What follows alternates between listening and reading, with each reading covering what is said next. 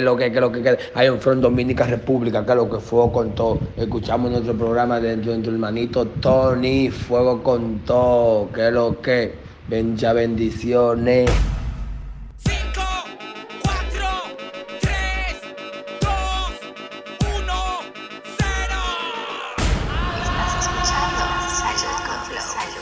Dímelo, dímelo, dímelo, dímelo, dímelo, mi gente. Bienvenidos una vez más a tu podcast Salud con Flow. Hoy, episodio número 7, estaremos hablando de cómo la alimentación afecta nuestra inteligencia. Estás escuchando Salud con Flow. ¿Cómo la alimentación afecta nuestra inteligencia? Ok, te lo voy a simplificar muy rápidamente.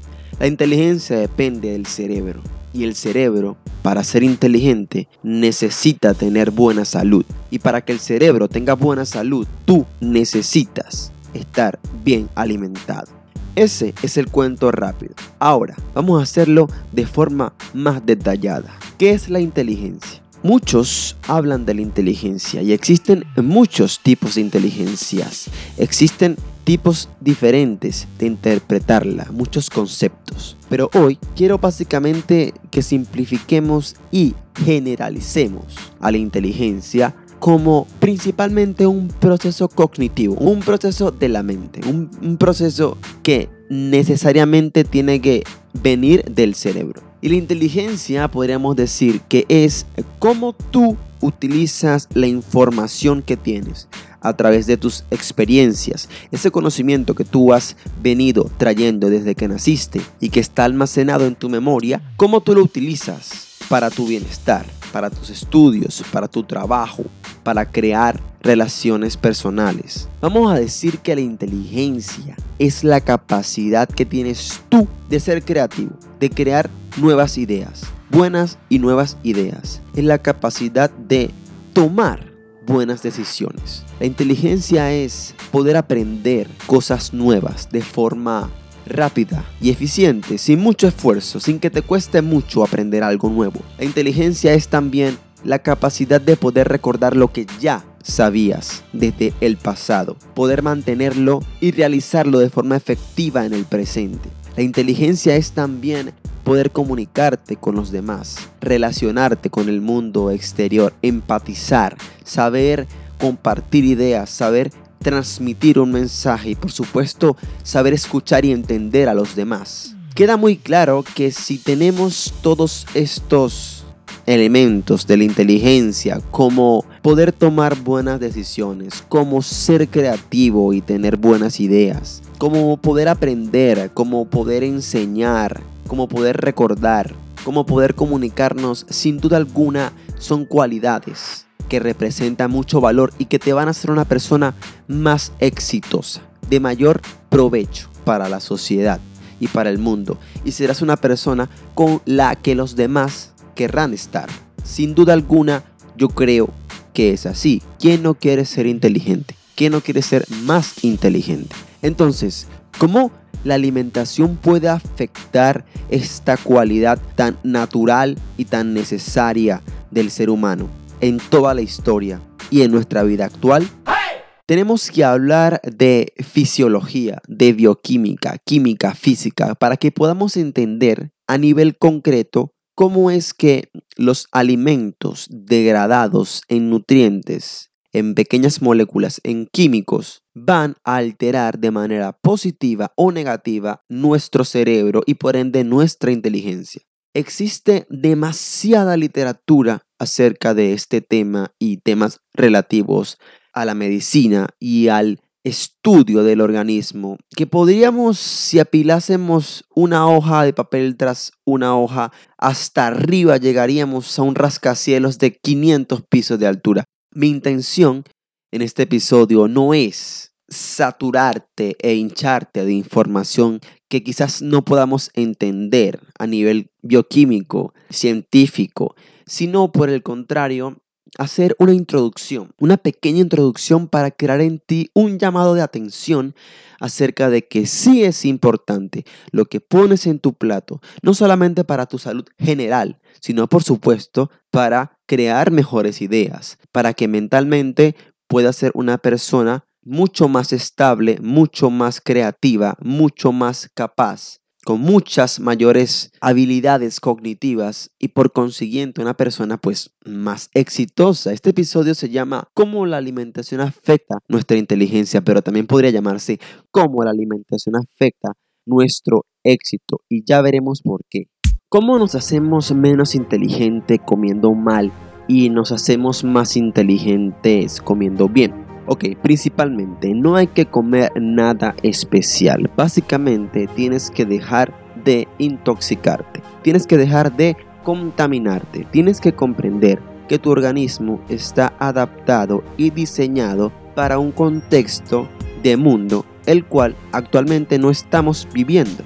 Recuerda que como seres humanos tenemos más de 2 millones de años sobre la Tierra y que nuestros genes se han acostumbrado a unos hábitos que no son los recientes de hace unos pocos miles de años, ni de hace mucho menos 100 o 200 años, que es el tiempo que tiene el azúcar reventando nuestro cerebro y nuestro organismo. El cerebro está compuesto de millones y millones y millones de neuronas, que son las responsables de crear lo que nosotros hoy conocemos como inteligencia y estas neuronas necesitan comunicarse. La capacidad intelectual, la capacidad cognitiva, la mayor respuesta, la eficiencia de tu cerebro de tomar decisiones, de tu función cerebral, radica en la comunicación entre una neurona y otra. Las neuronas están compuestas de tres partes principalmente. El soma, que es el cuerpo de la neurona. Las dendritas son como los receptores de la información. Y el axón son los terminales. Es como un árbol que recibe una información del cielo a través de sus hojas. Y las hojas serían las dendritas. Y las raíces del árbol que sería el axón, sería lo que emite eh, la información hacia la tierra, hacia abajo. Esto haciendo una pequeña comparación entre un árbol y una neurona. Las neuronas están constantemente comunicándose, utilizando lo que se conoce como neurotransmisores. La buena comunicación entre neurona y neurona, desde el lóbulo frontal hacia el lóbulo occipital, el lóbulo parietal, el lóbulo occipital, el lóbulo temporal, todas las partes del cerebro comunicándose constantemente de arriba a abajo, de izquierda a derecha. Esa comunicación es la que va a determinar qué tan saludable sea tu cerebro para procesar información, para crear estos procesos cognitivos que nosotros llamamos inteligencia. Obviamente, estas neuronas dentro de tu cerebro se ven afectadas positiva o negativamente por la química que esté en el espacio a los alrededores. Las neuronas se ven afectadas constantemente por la bioquímica del entorno. Entonces, parte de lo que afecta estas neuronas, que es el sueño, el descanso, las relaciones personales, los hábitos, comer bien, es lo que afecta químicamente a estas neuronas. El cerebro está hecho de dos clases de tejidos, materia blanca y materia gris. Todos hemos oído hablar de la materia gris, que es donde se encuentran las neuronas, en la superficie del cerebro. Pero debajo hay miles de conexiones, de cables, de axones que conectan las neuronas formando circuitos. Y es de color blanco porque estos axones están aislados por una membrana celular llamada mielina. Resulta que la inteligencia tiene que pasar por un proceso fisiológico y es que existen millones de neuronas que están constantemente comunicándose y son las que hacen que tú y yo estemos pensando, hablando, tomando pequeñas o grandes decisiones, creando procesos cognitivos cotidianos o complejos. Esto es gracias a la comunicación entre neurona y neurona, lo que se conoce como sinapsis. Cuando tú aprendes algo nuevo, básicamente has creado nuevas conexiones neuronales. Las neuronas nacen y mueren. Obviamente, mientras más sea el número de neuronas que esté muriendo por tus malos hábitos, menos capacidad vas a tener de crear nuevas conexiones neuronales. Y la verdad es que las neuronas pueden expandirse, es decir, pueden reproducirse. La cantidad de neuronas con la que naces no es la misma con la que vas a morir. Tú puedes aumentar tu capacidad de neuronas a través de muchas maneras. Por ejemplo, actividad física, buena alimentación. Y la idea es que a través de nuestros hábitos llevemos a nuestro cerebro a esa creación de nuevos caminos neuronales, de nuevas conexiones, de nuevas sinapsis, porque eso se traduce a mayor capacidad cognitiva y por ende a mayor inteligencia. Recordemos que la inteligencia es esa comunicación entre neuronas. Eso es lo que nos va a permitir poder ser inteligentes. ¿Y cómo la alimentación afecta este proceso? Bien, lo afecta a través de la inflamación. Cuando nosotros comemos comida procesada, negativa, comida a la cual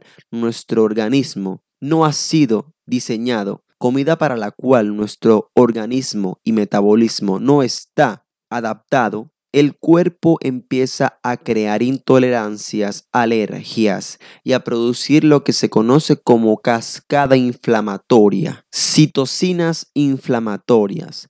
Todas estas sustancias van a crear procesos bioquímicos muy negativos que van a afectar directamente tu cerebro. Son capaces de superar la barrera hematoencefálica, que es la que protege a tu cerebro de agentes patógenos, etcétera, pero que no va a poder constantemente liberarla de una mala dieta constante de harinas, productos procesados, tóxicos, exceso de radicales libres, una vida sedentaria, falta de actividad física y un montón de malos hábitos que mucha gente tiene y que conlleva obviamente a un deterioro de la salud, a un deterioro de su cerebro y por consiguiente a menor capacidad cognitiva y menor inteligencia. Lo que tú pones en el plato está directamente relacionado con la capacidad que vas a tener en tu vida de ser más creativo y de tomar mejores decisiones de ser más inteligente. No es lo que comas un día, es lo que en tu vida has estado comiendo y es la cantidad de neuronas y conexiones sinápticas que tú has estado creando o destruyendo. Es ese ambiente bioquímico interno que tú has construido, o bien de exceso de radicales libres, o bien de muchos antioxidantes y de comida saludable que propicia una mayor conexión sináptica, que en esencia es la base de la inteligencia. A mayor número de neuronas, a mayor protección de la mielina, a mayor protección de astrocitos, a mayor protección del cerebro, a mayor capacidad de crear antioxidantes, a mayor capacidad de cuidar toda la comunicación, toda esa red de neuronas que está constantemente enviándose mensajes para que tú realices tus procesos cognitivos. En la medida que nosotros podamos proteger todo ese sistema, evitando la comida que propicia inflamación y que propicia una cascada química que ataca esta salud cerebral, en la medida que hagamos eso, va a ser mucho más provechoso para nuestro desarrollo cognitivo. Y esa es la idea que quiero transmitirte hoy aquí, que seamos conscientes de que la alimentación influye muchísimo en la capacidad que nosotros tenemos de poder ser más o menos inteligentes. Un cociente estancado. Cerebros cada vez más lentos y más pequeños. ¿Dónde está nuestra inteligencia? Traigo al podcast un libro que te recomiendo mucho. Se llama Cerebro de Pan. El título original es en inglés, Grain Brain. El doctor David Tromoro, autor del exitoso libro Cerebro de Pan, es un neurólogo muy reconocido a nivel internacional. Lo traigo acá para contarte más acerca de cómo la alimentación afecta nuestro cerebro. Por supuesto, te recomiendo su libro que lo puedes conseguir en cualquier plataforma o tienda digital. Se llama Cerebro de Pan. Leamos un poco del doctor David Promoro, hablando un poco sobre cómo crear nuevas conexiones sinápticas, que es lo que hemos dicho, que es lo que te va a hacer más inteligente y más capaz cognitivamente. Él dice, la pregunta es, ¿cómo podemos producir nuevas neuronas? Dicho de otro modo, ¿qué influye en la neurogénesis? ¿Y qué podemos hacer para impulsar este proceso natural? El proceso, como es de esperar, es controlado por el ADN. En particular, hay un gen localizado en el cromosoma 11 que codifica la producción de una proteína llamada factor neurotrófico derivado del cerebro o BDNF por sus siglas en inglés. El BDNF desempeña un papel clave en la creación de neuronas nuevas, pero además de su rol en la neurogénesis, también protege las neuronas existentes y garantiza su supervivencia al tiempo que fomenta la formación de sinapsis. Entonces, amigos, claro está que si descubrimos que existe un elemento bioquímico natural en el cuerpo que va a propiciar más conexiones sinápticas y por consiguiente mayor capacidad cognitiva y mayor inteligencia, sin duda alguna es algo que tenemos que propiciar para estar mejor. Sigo leyendo al doctor David Promoro. Algunos estudios han demostrado que los pacientes con Alzheimer tienen bajos niveles de BDNF, lo cual, basado en el funcionamiento de dicha proteína, no debería sorprendernos. Claro está, porque el Alzheimer es un proceso en donde estas funciones cognitivas y esta comunicación entre neuronas se ve muy afectada. Es por eso que las personas con enfermedades neurodegenerativas tienen poco de esta sustancia llamada BDNF. Ahora entendemos cuáles son los factores que influyen en nuestro ADN para la producción de BDNF. Por fortuna, dichos factores están en su mayoría bajo nuestro control directo. El gen que activa la producción de BDNF marcha con ciertos hábitos personales, como hacer ejercicio, restringir las calorías, llevar una dieta cetogénica y agregar ciertos nutrientes como la cúrcuma y el ácido graso omega 3 DHA. Y quiero repetir esta última parte. El gen que activa la producción de BDNF se pone en marcha con estos hábitos, amigos, hacer ejercicio, restringir las calorías, llevar una dieta cetogénica, y agregar ciertos nutrientes como la cúrcuma y el ácido graso omega 3. Esta lección nos fortalece porque todos estos factores están en nuestras manos e implican elecciones que podemos hacer para activar el interruptor que estimula el crecimiento de nuevas neuronas. Esto es magnífico. Poder entender que en mis manos está la posibilidad de ser mejor y más inteligente es algo que indudablemente debería emocionarte, porque no tienes que ganarte la lotería, ni tienes que cruzar los dedos, ni tienes que estar rogándole a nadie nada. Depende básicamente de ti, de tus decisiones a la hora de ir al mercado, de tus decisiones a la hora de elaborar tus comidas. Allí radica un factor fundamental que va a hacer que tu cerebro tenga mayores conexiones sinápticas o no, y que por ende seas más inteligente, más productivo, más exitoso o no. La producción de la BDNF, proteína de la cual estamos hablando, que propicia esa creación de nuevas conexiones neuronales, está muy influida por la actividad física y de hecho tengo mucho texto sobre esto, pero no quiero hacer este capítulo infinito, así que solo hablaré de la comida. Nuestra inteligencia nos ha permitido crear un mundo complejo, pero a costa de degradar el medio ambiente. Y podríamos estar pagando el precio si esta degradación afecta a nuestro cerebro, actuando por ejemplo sobre la mielina. Sigo leyendo al doctor David Promoro. Otro factor epigenético que activa el gen de la producción de BDNF es la restricción calórica. Hago un paréntesis acá.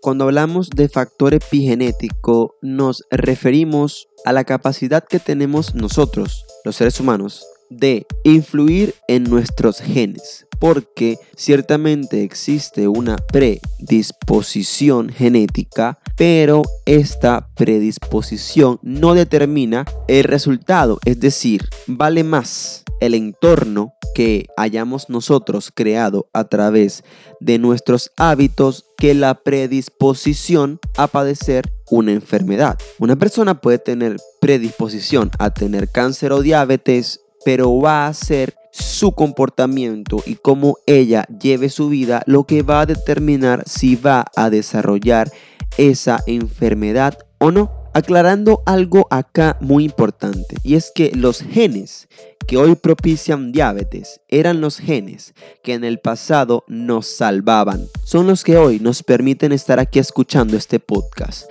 Esos genes hacían que en el pasado pudiéramos subir rápidamente de peso cuando había comida, para posteriormente en periodos de hambruna poder sobrevivir gracias a esa reserva de energía que nuestro cuerpo nos permitía almacenar en forma de grasa.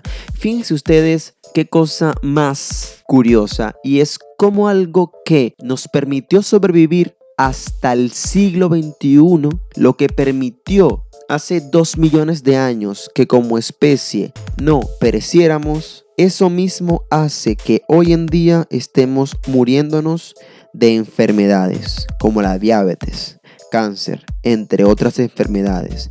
¿Por qué? Porque el mundo en el cual hoy estamos no es el mismo el cual nos creó. Y de esto yo he hablado muchas veces. Una vez entendamos que pertenecemos a otro contexto a nivel genético y por consiguiente empecemos a actuar más parecido a ese espacio-tiempo, nuestra salud va a ir muchísimo mejor. Siguiendo con el libro del Dr. David Promoro, que habla de la restricción calórica, varios estudios han demostrado que la reducción en calorías propicia una mayor producción de BDNF.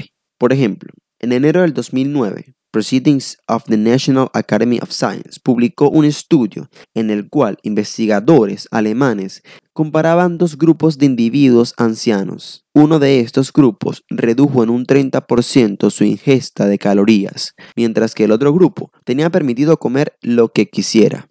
A los científicos les interesaba ver si era posible medir cambios en el funcionamiento de la memoria de ambos grupos. Al concluir el estudio, tres meses después, quienes podían comer sin restricciones experimentaron un deterioro leve pero muy definido de la memoria, mientras que en el grupo que llevaba una dieta reducida en calorías, el funcionamiento de la memoria mejoró de forma sustancial. Entonces, en conclusión, la restricción calórica también influye en la creación de BDNF. Además, mientras que la restricción calórica tiene la capacidad de activar diversas reacciones, las cuales no solo protegen al cerebro, sino que también promueven la formación de nuevas redes neuronales, el consumo de ciertas grasas, especialmente llamadas cetonas, también activan dichas reacciones.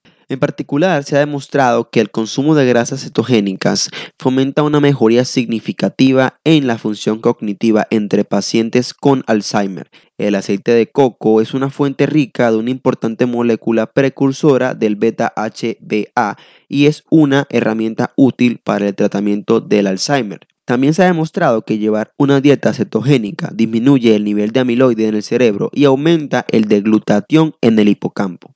El glutatión es un antioxidante natural poderosísimo que protege al cerebro. Lo mejor de todo es que estimula la multiplicación de las mitocondrias y, por lo tanto, promueve la eficiencia metabólica. La mielina envuelve los axones y permite que la información circule de forma rápida y eficaz en el cerebro.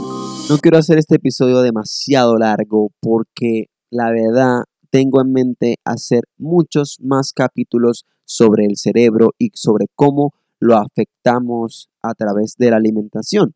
Así que te voy a comentar unas últimas cosas y es que la inflamación es una cosa demasiado negativa para el cuerpo y sobre todo para el cerebro. Vamos a leer un poco más del libro del doctor para comprender más cosas. Él dice, cuanto más obeso estés, más pequeño será tu cerebro. Casi todo el mundo sabe que tener sobrepeso no es saludable. No obstante, si necesitas otra razón para deshacerte de esos kilos de más, quizá te motive el miedo a descerebrarte, tanto en sentido literal como figurado. Las masas de grasa corporal forman órganos hormonales sofisticados y complejos que no son nada pasivos. La grasa visceral ha recibido mucha atención. La grasa visceral es esa que rodea nuestros órganos como el intestino, el hígado, los riñones, el páncreas, el corazón.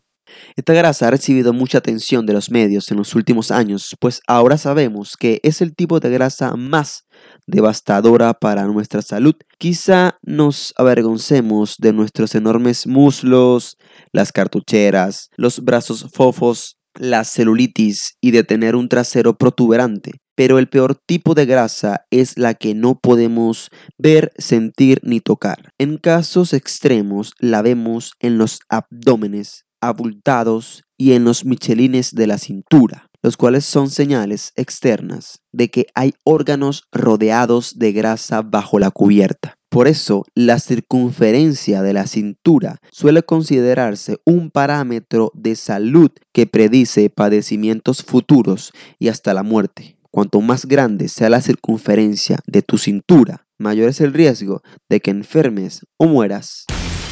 Esto me parece muy interesante, además me llama mucho la atención y por eso quiero dejarte acá un estudio realizado en el 2005 donde se compararon las proporciones cintura-cadera de más de 100 individuos con los cambios estructurales en su cerebro. También se observaron los cambios cerebrales en relación con los niveles de azúcar e insulina en ayunas. Lo que los autores querían determinar era si existía o no una relación entre la estructura del cerebro y el tamaño del abdomen. Los resultados ah, fueron asombrosos. En esencia, cuanto mayor sea la proporción cintura-cadera, es decir, más barriga, más pequeño es el centro de memoria del cerebro, o sea, el hipocampo. Este desempeña un papel crucial en la memoria y su función depende por completo de su tamaño.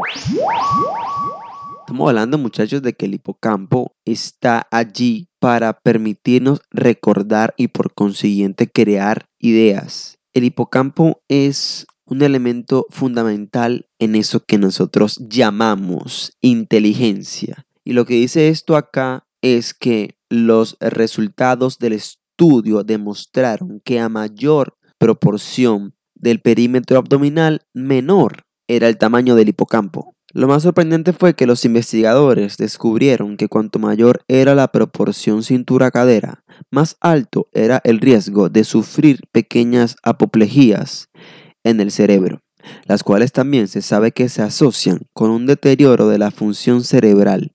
En sus palabras, decían, estos resultados son consistentes con un corpus cada vez mayor de evidencia que liga la obesidad, la enfermedad cardiovascular y la inflamación con el deterioro cognitivo y la demencia. Desde entonces, otros estudios han confirmado sus hallazgos. Por cada kilo extra que le carguemos al cuerpo, más pequeño se hace el cerebro. Es irónico pensar que cuanto más grande es el cuerpo, más se reduce el cerebro. Barbara Demnex, endocrinóloga del Museo de Historia Natural de París, estudia cómo nuestra inteligencia está amenazada por uno de los azotes del siglo XXI, la contaminación.